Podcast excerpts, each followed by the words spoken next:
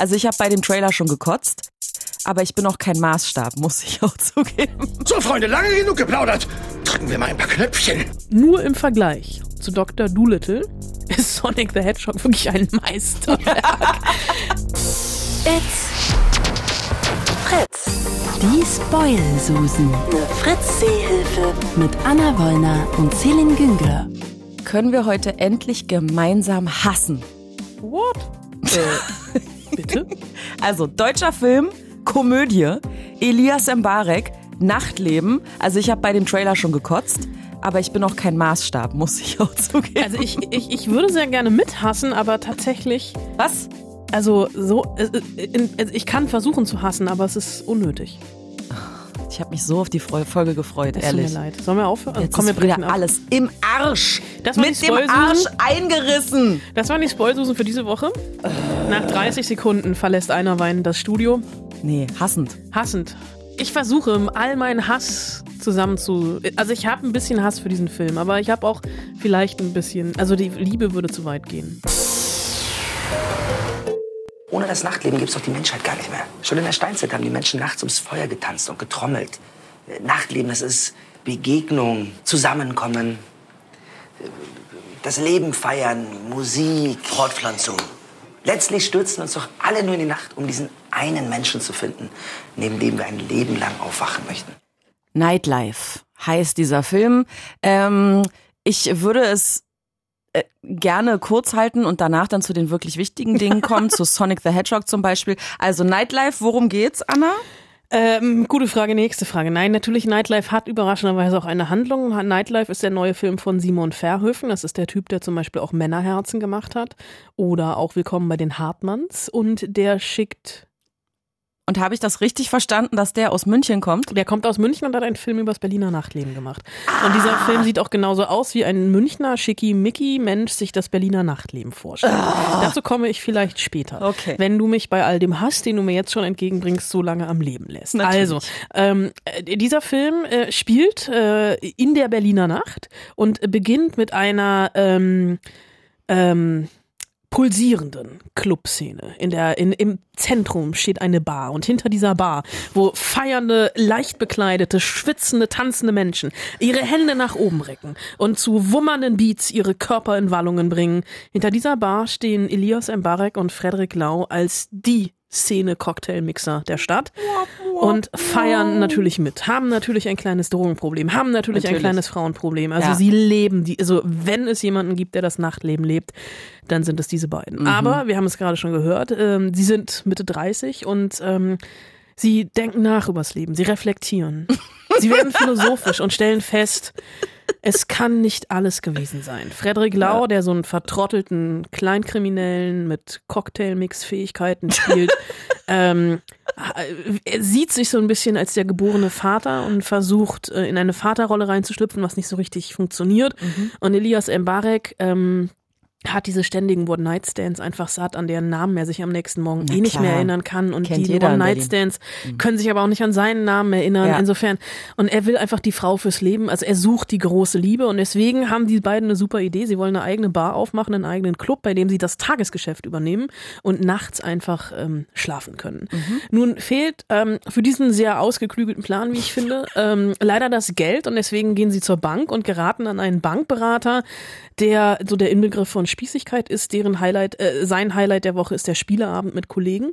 Ähm, Klingt wie mein Leben. Klingt auch, ja, sei, sei vorsichtig mit dem, was du sagst, weil auch dieses Leben möchtest du nicht haben, weil deren Spieleabend, das sind so Crossplayer, also die spielen dann halt irgendwie so eine Version von Die Siedler von Katan in Kostümen. Ja. Klingt wie mein Leben. Okay, stimmt. Es, ja. Ähm, okay, brechen wir an dieser Stelle ab. Äh, nein, natürlich nicht. Und ähm, dieser Bankberater sagt, ey, super geile Idee, aber geht leider nicht. Und Frederik Lau allerdings, der hat halt noch, also ne, wie jeder im Nachtleben, hat noch Beziehungen in die Unterwelt und deswegen versucht er äh, sich als Drogenkurier und versemmelt es total.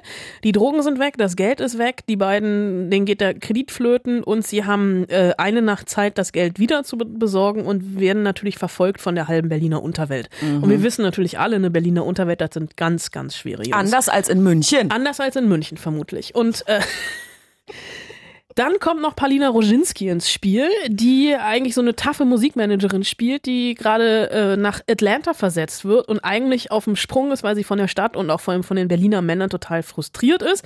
Und Achtung, äh, Riesenknaller. Ähm, Elias Mbarek, äh, also Frederik Lau sticht Elias Mbarek versehentlich den Finger ins Auge, woraufhin er eine Augenklappe tragen muss. Und ähm, Palina Roginski bekommt von einem widerlichen Typen, der auch lustigerweise, der ist so, so ein Wendler-Verschnitt, ähm, äh, so ein, so ein Cocktailschirmchen ins Auge und hat auch eine Augenklappe. Und die beiden treffen sich durch Zufall. Nein! Ganz romantisch, morgens um 5.30 Uhr äh, bei äh, hier Curry Konopke. Also Ja. so, so, ein- so ein, Achtung, äh, man sieht die Anführungsstriche, die ich mache, nicht. Achtung, ein Blind Date, äh, ein halbes Blind Date.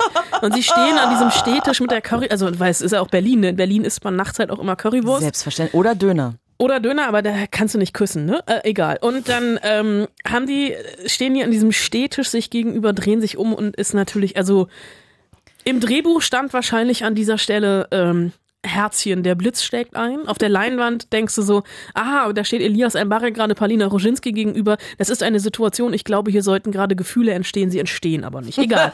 ähm, und Elias Mbarek muss halt jetzt irgendwie Freddy Lau helfen, da dieses Geld aufzutreiben, hat aber auf der gleichen Seite, auf der anderen Seite noch einen Tag Zeit, das Herz von Palina Roginski zu erobern Ach so, weil sie ja nach Atlanta muss. weil sie nach Atlanta muss und dann ähm, reiht sich eine absurde Situation an die nächste in einem sehr konfus zusammengesetzten Berlin, weil das ist halt auch das Problem, wenn ein Münchner nach Berlin kommt, der hat halt keine Ahnung, wie diese Stadt aufgebaut ist und wie diese Stadt funktioniert. oh, ne? ich hab Puls, ey. Ich die hab jetzt sind- schon so krass Puls. Die, die sind gerade noch Curry, Curry, Curry, Currywurst essen am Schlesischen Tor. Äh, ist auch, ist das überhaupt Konopke Nein. da? Nee, ist noch nicht Konopke, ne? Siehst du, siehst mal, wie ich mich in der Stadt auskenne. Oh, Kon Konopke ist in. Prenzlauer Berg. Wie heißt denn das da am, am Schlesischen Tor? Am Schlesischen Tor? Da ist ja auch so, hier gegenüber vom Fräulein Fritz ist ja auch so ein, wo die auch immer Schlange stehen. Gegenüber vom Fräulein Fritz. Ach so, du meinst äh, den, hier die Burgerbude da. Ist das eine Burgerbude? Das ist macht ja noch weniger Sinn alles. Ja, Aber Mann. ich glaube, die sind bei Konopke. Also die hier unter der Hochbahn und sowas. Ne? Ich glaub, also ich behaupte jetzt einfach, die sind bei Konopke.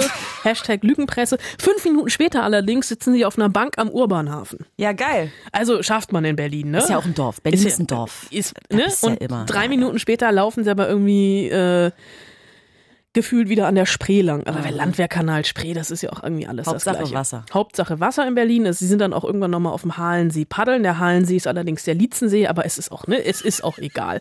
Ähm, naja, jedenfalls reiht sich halt hier dann, das ist so, ja, ich, ähm, ich fand den Film ja noch nicht mal schlecht, um es mal, zu- um's mal kurz zu machen. Ne? Ich fand den Film noch nicht mal schlecht. Ich habe so ein bisschen Angst gehabt, das wird so eine Matthias Schweighöfer-Till Schweiger-Nummer. Der Film hat vermutlich einen eigenen Insta-Filter, der nächste Woche auch veröffentlicht wird oder diese Woche auch veröffentlicht wird, weil der natürlich immer in dieses gleiche perfekte Licht ge ge ge ge ge Taucht? getaucht ist.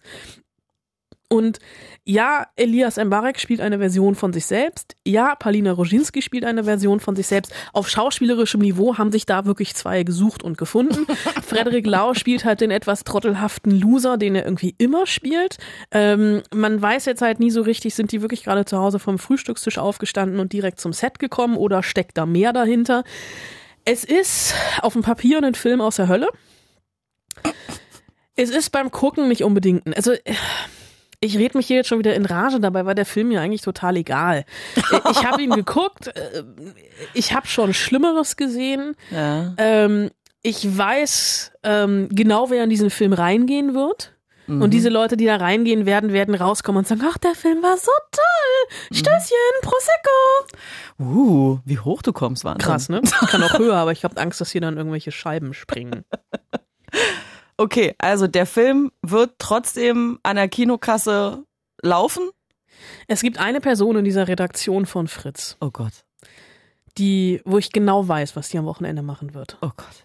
Aber deren Lieblingsfilm ist auch Männerherzen. Ja gut. Hätten Dann- wir das auch geklärt? Dann möchte ich aber nicht wissen, was du von mir hältst. Ich sag nur Roma und Paris. du. Das ist eine ganz andere Geschichte. So viel Zeit haben wir nicht. Ich habe immerhin ein Heimkino. Du musst lieb zu mir sein. Stimmt. Aber ich, hab, ich warte immer noch auf die Einladung. ja. Du, Parasite gibt's jetzt auf Blu-ray. Oh, nee, auf gar keinen Fall. Okay. Ähm, ja, schön. ähm, wirst du irgendwann mit dem Regisseur ein Interview führen. Bestimmt. Das ist einer der erfolgreichsten deutschen Regisseure.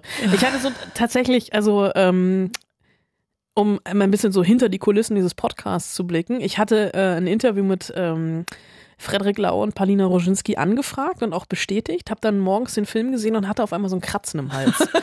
und wusste halt auch, ich habe ja auch schon mit Jim Carrey gesprochen und dachte halt, ich glaube, mit Jim Carrey haben wir mehr Spaß als mit Frederik Lau. Also nein, natürlich, also Frederik Lau, ich mag den total gerne und Palina Roginski ist bestimmt auch total nett und man kann mit denen bestimmt auch super reden, aber ich bin auch, glaube ich, einfach der falsche Typ, um mit denen 20 Minuten übers Berliner Nachtleben zu reden, weil mein, Be mein Berliner Nachtleben findet bei mir zu Hause statt, schlafenderweise auf dem Sofa. Ich lade dich mal zu meinem Dungeons and Dragons Kostümding ein. Oh, guck dir bitte Nightlife an.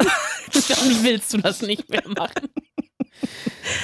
Okay, ja, ey, bestimmt alles voll nette Leute und der Regisseur ist bestimmt auch voll nett, aber vielleicht lass, also so, keine Ahnung. Mein Tipp wäre, Ich hab mach doch Filme dem, über ich hab, München. Ich habe gelacht in dem Film. Ich war mal einen Film über München, dann muss ich mir einen Film über München angucken. Das macht es ja auch nicht besser. Nie genau. Aber dann muss ich mir wenigstens nicht. Also weißt du, dann kriege ich nicht deswegen Puls. Okay. Dass ein Münchner über Berlin einen Film macht. Sowas geht nicht. Also wir Münchner, äh, wir Münchner sag ich schon. Wir Berliner und die Bayern haben ja so ein etwas angespanntes Verhältnis, so grundsätzlich. So, da ist viel Argwohn, Skepsis, man versteht sich auch nicht, da gibt's eine Es gibt, Sprachbarriere. eine Sprachbe also es, gibt eine, es gibt eine Sprachbarriere und eine kulinarische Barriere. Wobei Weißwurst esse ich manchmal ganz gerne. Aber auch nur bis zwölf. Auch nur bis zwölf. Weißwurst darf man nur zwölf, bis zwölf essen. Bis vormittags oder Mo nachts? morgens. Wieso? Mit dem 12 Uhr Glockenschlag darf der, der gebürtige Münchner isst dann keine Weißwurst. Ich frag mich doch keine Ahnung warum. Ist halt so. Natürlich ist ist irgendein bayerisches Gesetz. Natürlich bekommst du auch in München nach zwölf noch Weißwurst, aber der, der wahre Münchner wird es nicht tun. Gut. Na dann, ist auch geklärt. also weil ich ja kein wahrer Münchner bin, Willkommen kann im ich, ja Lebenspodcast, die Spoilsusen. kann ich ja Weißwurst auch nach zwölf essen. Ich esse gar keine Weißwurst. Nee? Nee. Ich auch noch nie gemacht, finde ich eklig. So schön mit süßem Senf und so. So. nee, äh, süßer Senf mit Brot. Wenn du Weißwurst isst, esse ich süßen Senf mit Brot. Ich bin so Flexitarier. Ach so, stimmt. Aber magst du dann so grundsätzlich tote Oma? Boah, nee. Nee, ich auch nicht. Ich esse gar keine Wurst. Nie, auch vorher nicht, bevor du Flexitarier wurdest. Nee, als, als Kind habe ich, glaube ich, mal Wurst gegessen. Ah ja. Gut, wir Hätten wir schweifen das auch ein bisschen geklärt. ab, oder? So, Freunde, lange genug geplaudert. Drücken wir mal ein paar Knöpfchen. Deine fliegenden Eier sind echt beeindruckend, Mr. Eierkopf. Aber seien wir doch mal ehrlich, du wirst mich niemals fangen. Selbstvertrauen. Das Narrenersatz für Intelligenz. Sonic, ich weiß, du bist super schnell und alles, aber Maddie und ich. Sind völlig wehrlos, werden gleich in die Luft gesprengt? So ungefähr, ja. Keine Sorge, ich habe schon voll den guten Plan. So, wenn wir schon mal so offen reden hier, also ich muss ja zugeben, ich war immer mehr Super Mario und Yoshi als äh, Sonic und ich hatte aber auch nie eine eigene Konsole. Oh, ich auch nicht. Ich hatte einen Gameboy. Meine Eltern, du hattest einen Gameboy mit wie vielen Jahren? Ich hatte den nackten Gameboy. Den nackten Gameboy? Also der, dieser durchsichtigen. Ach so. Mein Bruder, der ist zwei Jahre älter als ich, der hat vor mir einen Gameboy bekommen. Den grauen. Und dann habe ich zwei oder drei Jahre später den nackten Gameboy bekommen und dann war er ein bisschen sauer, weil da die Bildqualität auch, glaube ich, also wenn man bei Gameboy von Bildqualität sprechen kann. Ähm, aber ich habe den sogar noch, der funktioniert auch noch. Weißt du, dass ich meinen ersten Gameboy so ungefähr mit 20 von einem Kumpel geschenkt bekommen habe? Es tut mir leid. Wenn wir nicht so weit auseinandersitzen würden, würde ich dich jetzt in den Arm nehmen. Dafür hatte ich nie eine Konsole. Ich musste mir meine erste Konsole mit Mitte 20 bei eBay Kleinanzeigen kaufen, eine PlayStation 2. Ich habe mir auch meine erste Konsole selber gekauft. Und dann sind wir, glaube ich, perfekt, um über Sonic the Hedgehog zu reden, weil wir es nie gespielt haben. Es ist ein blauer Igel. Mit dessen Fans es man sich nicht verscherzen sollte, Nein. ganz offensichtlich. Weil diese Fans haben etwas geschafft, was in Hollywood wirklich eher selten ist. Als der erste Teaser-Trailer, also die ersten 30 Sekunden zum Film Sonic the Hedgehog veröffentlicht worden sind, im Netz natürlich, wo man das heutzutage macht, ging wirklich ein totaler Shitstorm auf den Regisseur Jeff Fowler nieder und auch sein Team, denn die Fans von Sonic the Hedgehog, die waren alles andere als angetan vom Aussehen dieses Kultcharakters, denn ähm, die Augen waren irgendwie, sahen scheiße aus, der Igel selbst war viel zu schmal und ähm, es haben halt alle gesagt, das ist nicht unser Sonic the Hedgehog. so gefühlt, ne? Und dann haben die Macher was gemacht, was so, was für meine, also ja klar, die hatten halt Angst vor so einem totalen Desaster und haben gesagt, okay, wir schieben den Film noch mal um ein paar Monate und überarbeiten den Film einfach noch mal komplett. Und ähm, jetzt sieht Sonic besser aus. Ja. Und ähm, es ist, also muss ich ganz ehrlich zugeben, dieser Film ist so durchschnittliche Familienunterhaltung, der auch sehr, sehr einfach gestrickt ist. Aber wir haben vor ein paar Wochen, habe ich so ein bisschen über Dr. Doolittle gerantet. Und wenn man diese beiden, also ich habe die beiden Filme relativ nah, dicht beieinander gesehen. Und im Vergleich zu, also nur im Vergleich zu Dr. Doolittle ist Sonic the Hedgehog wirklich ein Meisterwerk. Dabei ist die Story auch total simpel. Aber ich habe mich irgendwie von diesem kleinen blauen Igel auf ADHS sehr, sehr angesprochen gefühlt. Ähm, der Film beginnt natürlich auch erstmal, also der Film ist eigentlich eine riesengroße lange Rückblende, weil er mit einer Verfolgungsjagd in äh, New York äh, beginnt, wo Sonic von Dr. Robotnik gejagt wird. In, also wirklich in so einer Computerspielästhetik. Und dann wird der Film zurückgespult zum Anfang zum Aha. Ursprung. Also erstmal mhm. zum Ursprung der Menschheit, weil da haben sie ein bisschen zu weit zurückgespult, aber dann springt der halt. Also Sonic ist halt dieses Viech äh, und der lebt auf, ähm, der kommt eigentlich ähm, aus einem Überlebensinstinkt überhaupt erst auf die Erde, weil er ist vorher auf einem anderen Planeten, wo er aber keine Überlebenschance hat und er hat so Ringe, also ein bisschen wie beim Herrn der Ringe und diese Ringe wirft er, dann macht sich ein Loch auf und er, äh, er kann quasi so ein bisschen Planeten hoppen. Und dann kommt er auf die Erde in ein kleines amerikanisches Dorf in the middle of nowhere, wo halt irgendwie so der Dorfpolizist den ganzen Tag am Maisfeld steht und auf Blitzer wartet. Mhm. Und es passiert aber nichts. Von diesem Dorf, also es kommt halt keiner, den er blitzen kann, weil da gibt's, also da fährt halt niemand Auto oder das ist halt irgendwie so eine Kleinstadt. Und dann kommt aber irgendwie Sonic und rennt halt zweimal an seinem Riesenknaller, Riesengag direkt am Anfang, rennt halt dreimal da irgendwie vorbei mhm. und ist irgendwie so mit 300 Meilen pro Stunde unterwegs. Mhm. Und dieser Dorfpolizist, der wird von James Marston gespielt, für den ich per se irgendwie so eine leichte Schwäche habe, weil der halt immer so Durchschnittstypen spielt.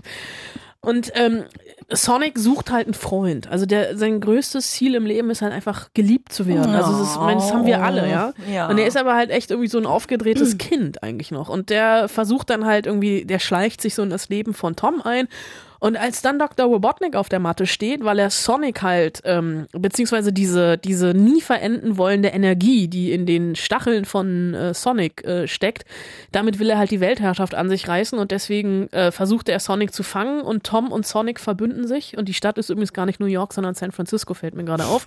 Siehst du mal, wie ich wieder Unsinn erzählt habe, aber egal. Ähm, weil wir einfach in, in, in Endzeitfilmen so auf New York geeicht sind. Aber Hauptsache halt, Italien. Hauptsache, genau, Hauptsache Italien.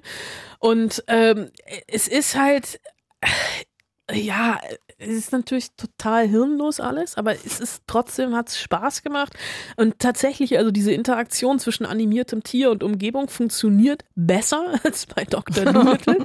Der Film hat ein paar lustige Sprüche, die ich leider schon wieder vergessen habe. Und ähm, für mich ist so ein bisschen die Wiederentdeckung dieses Films tatsächlich Jim Carrey.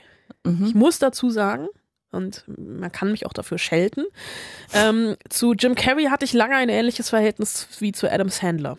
Ich mochte ihn einfach nicht. Mhm. Jim Carrey ist, ich glaube, ich äh, habe irgendwie so ein frühjugendliches Jim Carrey-Trauma, als ich Cable Guy gesehen habe und mit diesem Film überhaupt nichts anfangen konnte. Ist auch so ein Film, den hat, glaube ich, außer mir niemand gesehen in Deutschland. Der Name sagt mir was, aber irgendwie kriege ich es nicht mehr zusammen. Und ähm, Jim Carrey, klar, Jim Carrey großartig in der Truman Show, ja. großartig in Vergiss nicht, etc.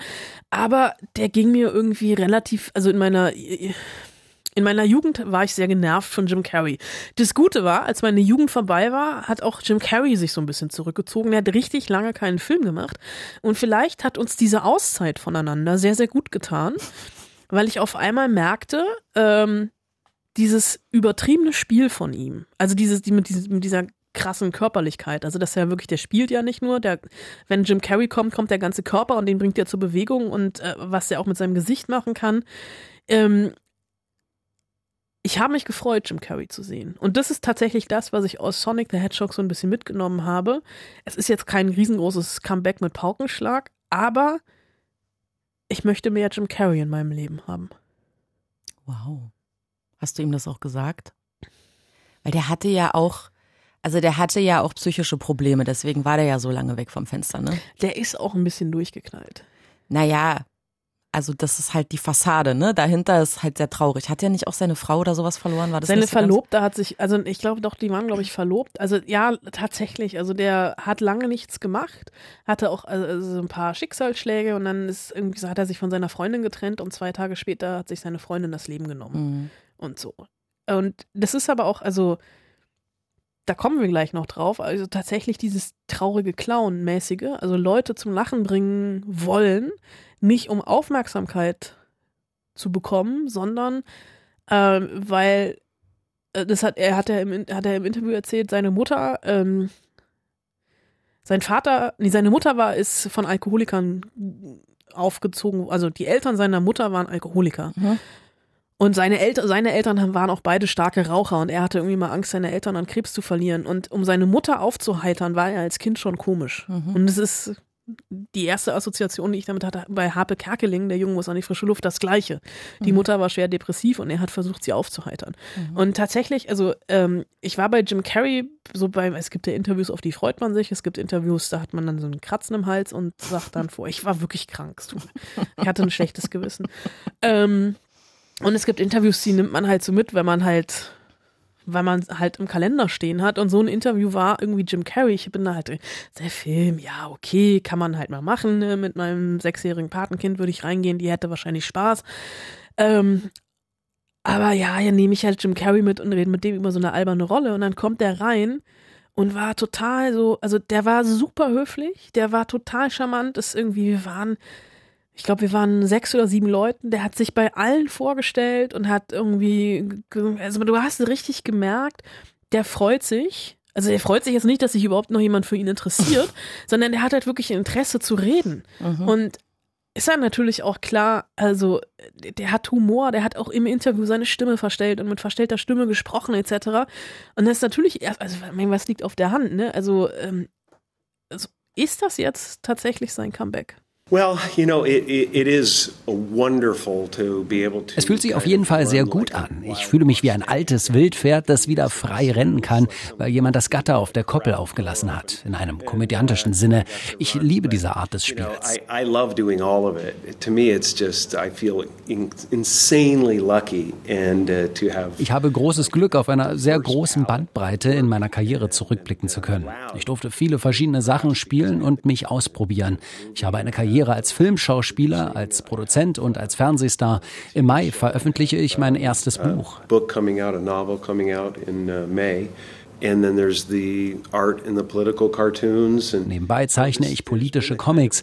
Ich habe das Gefühl, dass es in meinem Leben eine Explosion von Kreativität gab, sowohl beruflich als auch privat. Die einzigen Grenzen in meinem Leben scheinen gerade die physikalischen zu sein. You know, uh, except the laws of the land, but the laws of physics. Mein Gott. Wie so ein, wie, wie so ein Halbgott oder so. Ja, also der hat da tatsächlich, und das ist auch, ähm, äh, der, der hat so eine spirituelle Wandlung durchgemacht, ne? Also der ist halt relativ religiös geworden und sieht sich jetzt selber nicht als Guru oder sowas, sondern hat schon so ein, also gegen Ende des Interviews dachte ich auch so, wow, also so von wegen äh, Bruce Allmächtig. Hat er vielleicht das Drehbuch zu genau genommen? Ich weiß es nicht. Die Maske. Ähm, aber äh, das ist, der hat halt wirklich, ähm, der hat jetzt die letzten Jahre nicht auf der faulen Haut gelegen. Ne? Der macht also, der, der veröffentlicht, kommt jetzt im Mai ein Buch raus und auch da total spannend. Das Buch geht über Rollen, also vor allem, also jetzt nicht über Rollen, die man spielt im Film, sondern über Rollen ähm, im Leben. Also er hat irgendwie das, das, das ähm, Beispiel gebracht, irgendwie all, alle kommen nach Hollywood und wollen spielen, sobald sie in Hollywood sind oder in Los Angeles ankommen, spielen sie eine Rolle. Und alle wollen, also wollen sein wie Marilyn Monroe. Selbst Marilyn Monroe wollte sein wie Marilyn Monroe und hat es aber nicht geschafft. Also wirklich so total, also hochphilosophisch.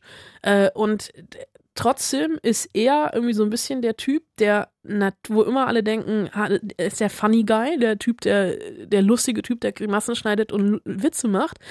Aber ähm, auch das, finde ich, ist harte Arbeit und er selbst sagt, ja, er kann halt nicht anders, war halt schon immer so. No, I've always been super grateful for it, honestly. I mean, it is my soul. Ich war immer sehr dankbar dafür, wirklich, denn das bin ich einfach, vor und hinter der Kamera. Im Fahrstuhl bin ich derjenige, der die Leute in unangenehme Situationen bringt und genau das sagt, was man in einem solchen Moment eigentlich nicht sagen sollte.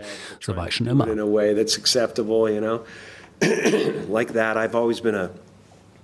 kind of cliff. I call it being a cliff diver. You know, it's. Uh, Ich selbst bezeichne mich da als Klippenspringer. Ein Klippenspringer und ein Comedian haben eine ähnliche Basis. Es gibt nur diesen einen kleinen Moment, in dem alles perfekt ist. In die Tiefe zu springen oder das zu sagen, was mir gerade durch den Kopf geht. Manchmal fühle ich mich wie einer von den Typen in Acapulco. Wenn die Flut kommt und du springst, wirst du leben. Aber wenn du den perfekten Moment verpasst, knallst du auf die Steine. and uh, when if you mistime it, you die on the rocks. You know, and comedy's that way. Comedy funktioniert genauso. Ich mache es vor allem auch freiwillig. Mich zwingt ja keiner. Ich bin immer bereit, mich selbst niederzumachen, für einen guten Witz mich zum Klops zu machen. Humiliate myself and do the things that people don't normally do. You know, uh, and uh, making a fool of myself. Das ist natürlich ein Vergleich, der sehr, sehr hochgegriffen ist. Nur der Comedian genauso wie ein Klippenspringer, wenn du den falschen Moment suchst, um abzuspringen oder den Witz zu reißen. Ich meine, der Klippenspringer, der zerschellt halt irgendwie an den Klippen. Der Comedian ist, guckt vielleicht einmal kurz peinlich berührt nach unten, dreht um und macht weiter. Oder, wie man beim Joker gesehen hat, auch das kann dann natürlich lebensverändern und lebenszerstörend sein. Das stimmt. Ähm, aber bei ihm, also er kann halt auch nicht anders und er hatte halt auch den besten Lehrmeister, nämlich seinen eigenen Vater. Watching my father tell stories. And then starting to imitate that because he was just like, oh, and you know, just. Ich komme da ganz nach meinem Vater. Ihn zu beobachten, das war die beste Schule, durch die ich gehen konnte. Wir sind uns da sehr ähnlich. Er hat Geschichten mit vollem Körpereinsatz erzählt. Wenn er von Jekyll und Dr. Hyde gesprochen hat, hat er sich in sie verwandelt. Es war zum Schießen komisch. Meine Familie war damals in unserer Nachbarschaft bekannt dafür. Wer zu uns nach Hause kam, ist mit Bauchmuskelkater nach Hause gegangen oder mit nasser Hose. and peeing their pants and I mean literally just just losing it. And then there's my mother who was on the other side of the coin. Meine Mutter war ganz anders. Ihr Leben war von Schmerz gezeichnet. Sie war das Kind zweier Alkoholiker. Ich wollte sie aufheitern. Das ist absurderweise die Motivation vieler Komiker. Sie haben schon als Kind oft jemanden in der Familie, den sie aufmuntern wollen. Meine Mutter hat mir mein künstlerisches Talent mitgegeben. But my mother gave me my art talent. Ja, da hat er wirklich von beiden Seiten das Beste mitgenommen. Vom Vater den Humor und die Fertigkeit, Geschichten zu erzählen, lustige Geschichten zu erzählen. Und dann halt dieses künstlerische Talent, äh, was seine Mutter ihm mitgegeben hat. Und ganz ehrlich, also auf dieses Buch von Jim Carrey, was im Mai rauskommt, das ist jetzt keine Verkaufsshow, ich bekomme keine Prozente, da bin ich echt gespannt. Mit den Rollen. Ja, also ich Mhm. glaube, ich werde es mir kaufen. Und dann auf den Stapel der ungelesenen Bücher lesen und dann in fünf Jahren, ach guck mal, ein Buch von Jim Carrey, stelle ich ins Regal. Aber der Wille ist da. Also ich habe tatsächlich, also seit diesem Gespräch habe ich, habe ich lange nicht mehr gehabt, habe ich das Bild, was ich von einem Schauspieler hatte, also dieses festgefahrene Stereotype, nach dem Treffen komplett überdacht. Und bin ihm jetzt wirklich positiver gegenüber. Das ist doch schön. Ja. Gibt's schon äh, einen neuen Film, irgendwas, ein neues Projekt, was schon bestätigt ist mit ihm? Nee, bisher noch nichts. Aber ich weiß jetzt auch nicht, ob Sonic the Hedgehog die beste Visitenkarte ist. Aber ich würde mich freuen. Ich werde mir den nächsten Jim Carrey-Film auf jeden Fall angucken. Ich hätte ja Bock auf Truman Show 2. Auch wenn ich so ein bisschen denke, oh Gott, nee, lieber nicht. Das Ende war so gut. Nee, nee, einfach lieber nochmal so Truman Show gucken, weil ich glaube, der Film ist sehr, sehr gut gealtert. Ja, ist er. Ich habe ihn neulich wieder gesehen. Ah. Großartig. Also er funktioniert immer noch. Der funktioniert immer noch. Also Truman Show gucken. Du, äh, Truman, Truman Show, ich, das ist jetzt auch schon ganz schön lange her, ne? Truman Ja. Show war 98, 22 Jahre. Heftig. Scheiße, sind wir alt. Wie kommen wir da jetzt charmant raus aus der Nummer? Kann gerade irgendwie jemand fröhliche Musik pfeifen oder sowas? Wir haben ja äh, zur Premiere geschickt von Ah, Sonic the Hedgehog. Ähm, und einige von euch äh, durften da sein, über den blauen Teppich laufen und ähm, den Film sehen, unter anderem Ines. Und wir hatten äh, gesagt, ey Leute, schreibt uns doch mal eine Mail, äh, wie ihr diesen Film fandet und die Premiere fandet. Und Ines hat's getan. Ines hat sich gemeldet. Ines hat einen Roman geschrieben. Weil die Zeit dieses Podcasts begrenzt ist, äh, werde ich äh, nur einen beziehungsweise drei Sätze daraus vorlesen, weil es sind wirklich sehr viele Sätze. Vielen Dank, liebe Ines. Sie, Ines hat geschrieben, ich würde sagen, eine vielversprechende Premiere. Der Film wird seine Besucher finden, auch wenn ich ihn nicht noch einmal gucken würde. Er ist nicht unbedingt meine Sorte Kinofilm. Parasite fand ich um Längen besser, trotzdem war es ein schöner Abend. Danke für das Feedback, äh, Ines, auch wenn wir für die Premiere natürlich nichts können. Also, also, naja, egal. Wir haben sie ja nicht ausgerichtet. Aber Parasite. Stichwort Parasite. Wir hatten ja da diese Verleihung am Wochenende. Ja. Diese Oscar-Verleihung. Die du nicht geguckt hast. Ich habe die Highlights geguckt, das reicht mir. Ich schlag mir nicht die Nacht um die Ohren. Ich habe noch einen anderen Job hier. Ich habe mir die Nacht um die Ohren Ja, ich weiß. Aber ich bin auch bescheuert. so, Parasite, bester Film.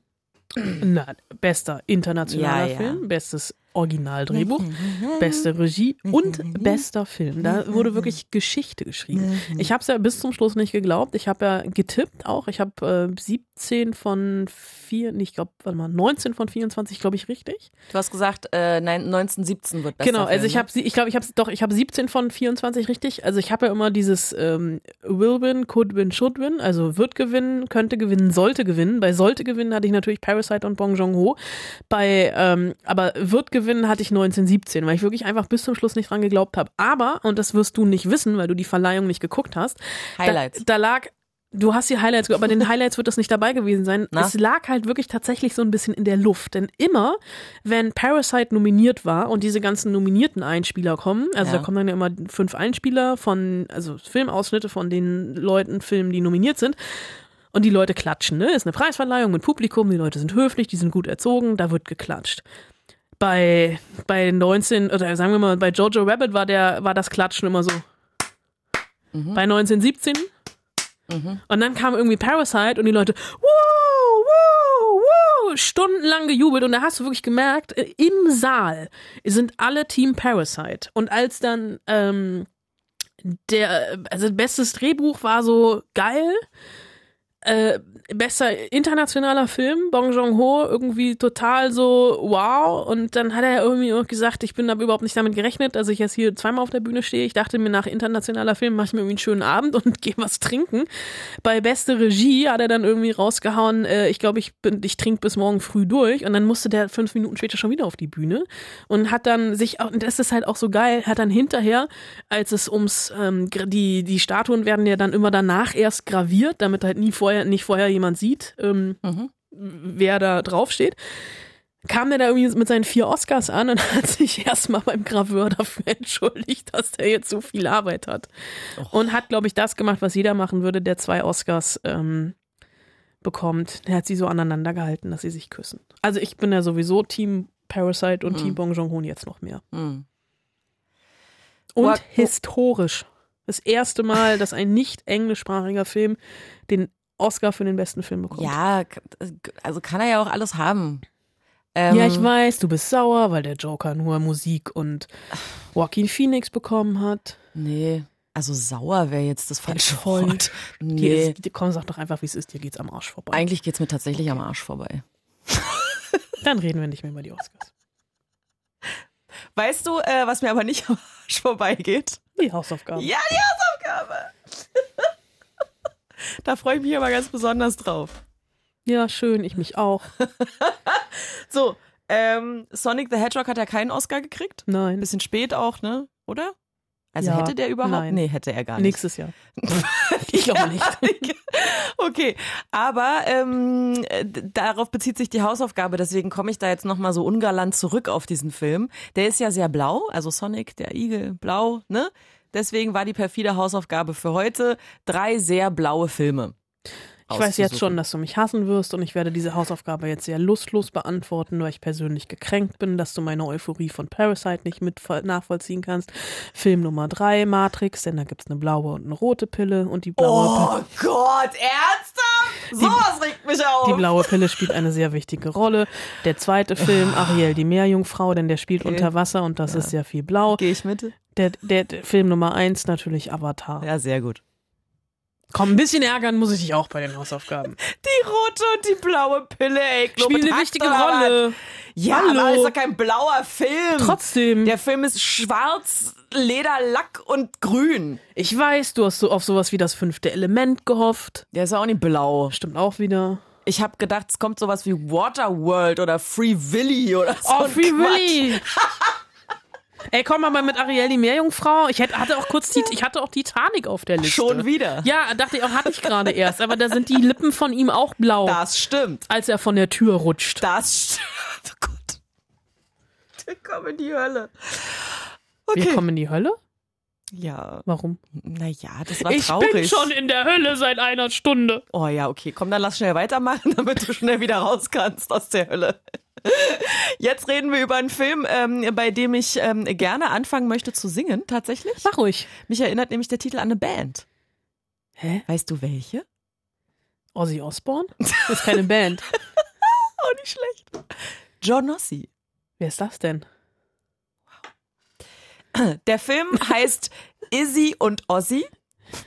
Und Musikalisch bin ich ganz weit vorn. Wer, wer ist John Nossi? ähm, jetzt habe ich natürlich nur Dance Monkey im Kopf, um das zu singen. Aber die haben auch so einen äh, so einen Song mit Dance. Ich war auf jeden Fall mal auf einem Konzert, das war großartig. Okay. So eine Indie. Ist es, ach so, ist aber nicht so Rummelbums. Es ist kein Rummelbums, es ist eine richtige Band. Es gibt im Rummelbums keine Bands. Entschuldigung. Ähm, auf jeden Fall ist das der erste deutsche Netflix-Film. Kannst du mich bitte richtig asozial küssen? Asozial küssen. Können wir gut küssen. 14.000 Euro Schulden? Hey! Über zwei Millionen auf dem Konto und ich fühle mich beschissen. Vielleicht bist du erkältet. Der Deal ist, wir tun, als wären wir ein Paar. Meine Eltern drehen durch, Wer ist das jetzt? Was ist denn für ein dummes Arschloch? ich kann endlich meinen Traum erfüllen. Soll ich hier das ganze Buffet einpacken lassen? Ja, macht doch den Spaß. Dafür zahle ich dir deinen Boxkampf. Uh, Rebellengeschichte. Uiuiui. Aber die Musik fand ich super gerade. Ja, davon habe ich ja keine Ahnung, wie ich gerade eindrucksvoll unter Beweis gestellt habe. Weil, wenn wir sagen, es ist der erste deutsche Netflix-Film, ne, da werden jetzt schon wieder so Klugscheißer ums Eck kommen. Wie, was? Der erste deutsche Netflix-Film? Das war doch letztes Jahr Kidnapping Stella mit Jella Hase, Max von der Gröben und Clemens Schick. Aha. Nein. Aha. Weil das ist ein Unterschied, ne? Also Kidnapping Stella war ein fertig produzierter Film, den Netflix eingekauft hat und dann hinterher dieses Netflix-Label draufgeklatscht hat.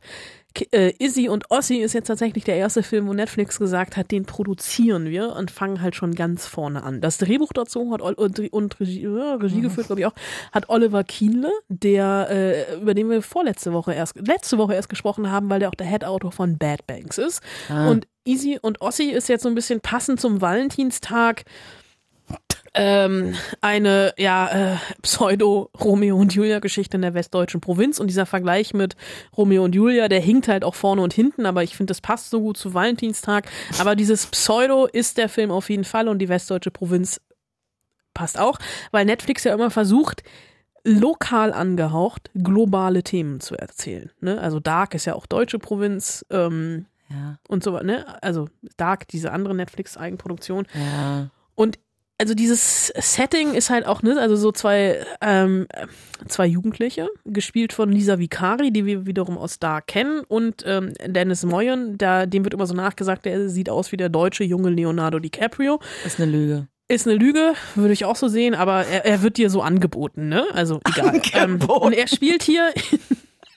oh Gott, ich bin Menschenhändler, merke ich gerade. Im Schaufenster angeboten. Äh, aber also äh, er spielt jedenfalls äh, Ossi, äh, einen bettelarmen Boxer, der mit seiner alleinerziehenden Mutter im Plattenbau wohnt. Der Opa ist im Knast, Aber im Westplattenbau. im Westplattenbau, also ist nicht wirklich, also Hochhaussiedlung, also besser, ne? Er wohnt in Mannheim, ne? Also so deutscher Gangster-Rap Mannheim. Krass. Er will Boxer werden und ähm, Easy wiederum kommt aus einem Milliardärshaushalt und ist in einem Schloss groß geworden, ist aber eigentlich gar nicht so eine verwöhnte reiche Göre wie ihre Freundinnen und Freunde um sie rum. Äh, Easy ist ein herzensguter Mensch, hat halt Milliarden auf dem Konto, beziehungsweise so einen Treuhandfonds ihrer Eltern, den ihre Eltern ihr aber nicht geben wollen, weil Easy ne- gerade so mit Ach und Krach das Abi geschafft hat, aber unter anderem deshalb, weil der Vater irgendwie die neue Turnhalle der Schule bezahlt hat. So gefühlt und Easy möchte gerne, also sie will schon immer ihr Leben lang Köchin werden und hat auch zu den Bediensteten in diesem Schloss ein besseres Verhältnis als zu ihren eigenen Eltern. Also da menschelt es sehr. und äh, will Köchin werden, eine Kochausbildung in New York machen, die auch relativ viel Geld kostet. Und äh, diese beiden lernen sich durch einen Zufall kennen. Und äh, äh, Ossi braucht Geld, weil seine alleinerziehende Mutter die Tankstelle, die sie hat, nicht halten kann, angehäufte Schulden etc. Und äh, Easy äh, hat halt das Geld, kommt aber nicht ran, will ihren Eltern aber eins auswischen und denkt sich halt, wenn ich mit so einem Kerl als Freund nach Hause komme, werde ich sowieso enterbt. Und ähm, sie gehen dann diesen Pakt ein, geben vor, ein Paar zu sein und jetzt kannst du natürlich ahnen, was passiert. Die sie, Eltern sind nicht amused. Die Eltern sind not amused und natürlich wird aus dieser vorgegaulten Liebe Echt? eine echte Liebe. Wahre Über Liebe. alle Standesgrenzen hinweg. Ist das nicht schön? Wunderschön. Ist das nicht zum Kotzen? Nein, es ist. Dieser Film ist, also ich habe tatsächlich, ich habe ein riesengroßes Problem mit diesem Film und ich, also mit dem, äh, da ist eine junge Frau, die ein Ziel hat im Leben, die einen Traum hat. Und dann kommt ein Kerl daher mit 19 und sie wirft alle diese Träume über Bord und bleibt halt einfach in der westdeutschen Provinz, weil sie sich verliebt hat. Ey, wo ich so die Krise kriege. Also so, Ey, aber in einem anderen Film wäre er der, also wäre er der Typ, derjenige mit dem Geld und der würde es ist sie halt- aus dem halt Schlamassel Ja, befreien. natürlich ist es Pretty Woman umgedreht etc. Aber ich, oh, ich habe halt wirklich, ich habe die letzten fünf Minuten zu Hause auf dem Sofa gesessen und hatte halt, ich hatte ein riesengroßes Buch in der Hand, also so die Bibel in doppelt. Weil ich, halt- ich, hatte so ein, ich hatte so einen riesengroßen Bildband in der Hand durch. Zufall. Ja, sowas in der Art. Der, der lag halt neben mir ne, und ich habe halt dieses Buch genommen und habe halt irgendwann gesagt, ey, wenn das jetzt am Ende passiert, dann werfe ich dieses Buch in den Fernseher. Oh, und? Ich brauche jetzt halt einen neuen Fernseher. Oh, scheiße. War er wenigstens alt? Nee. Also ich habe ihn noch nicht, ich habe ich hab, ich hab jetzt noch nicht, ihn nicht Jetzt wirklich reingeworfen. zerstör doch nicht das Bild, Mann. Entschuldigung.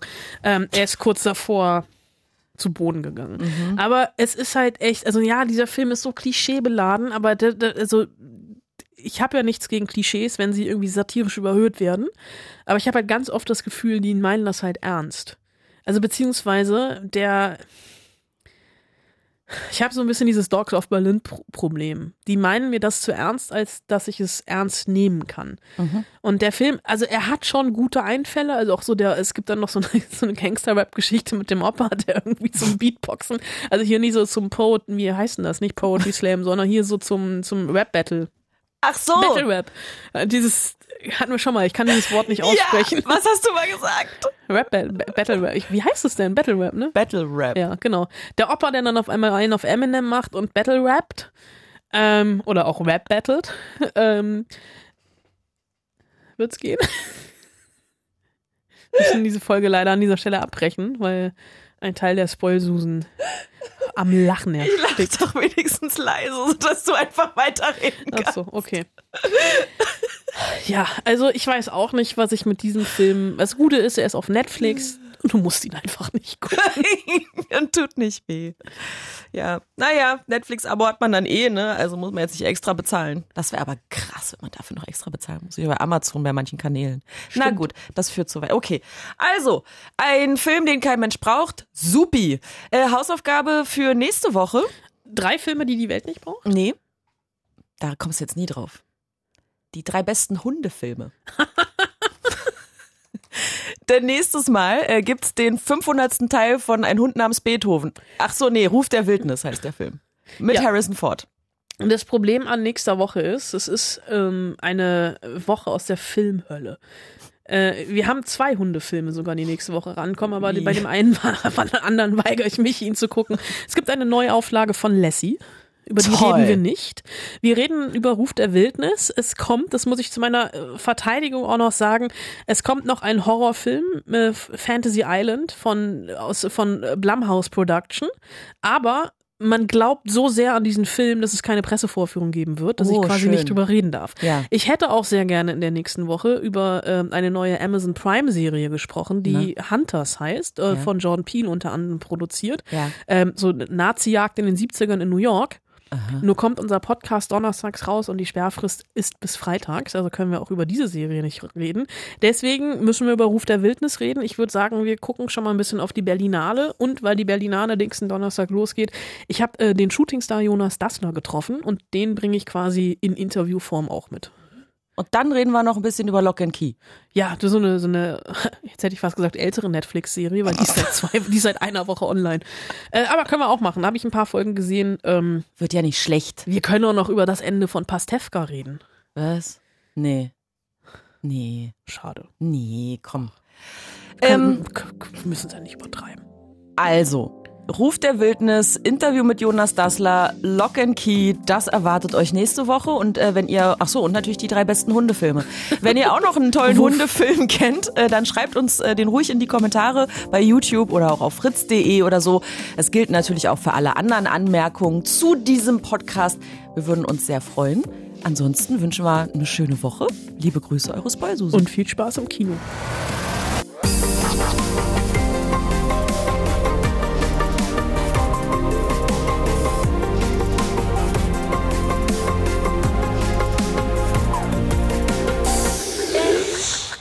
Fritz.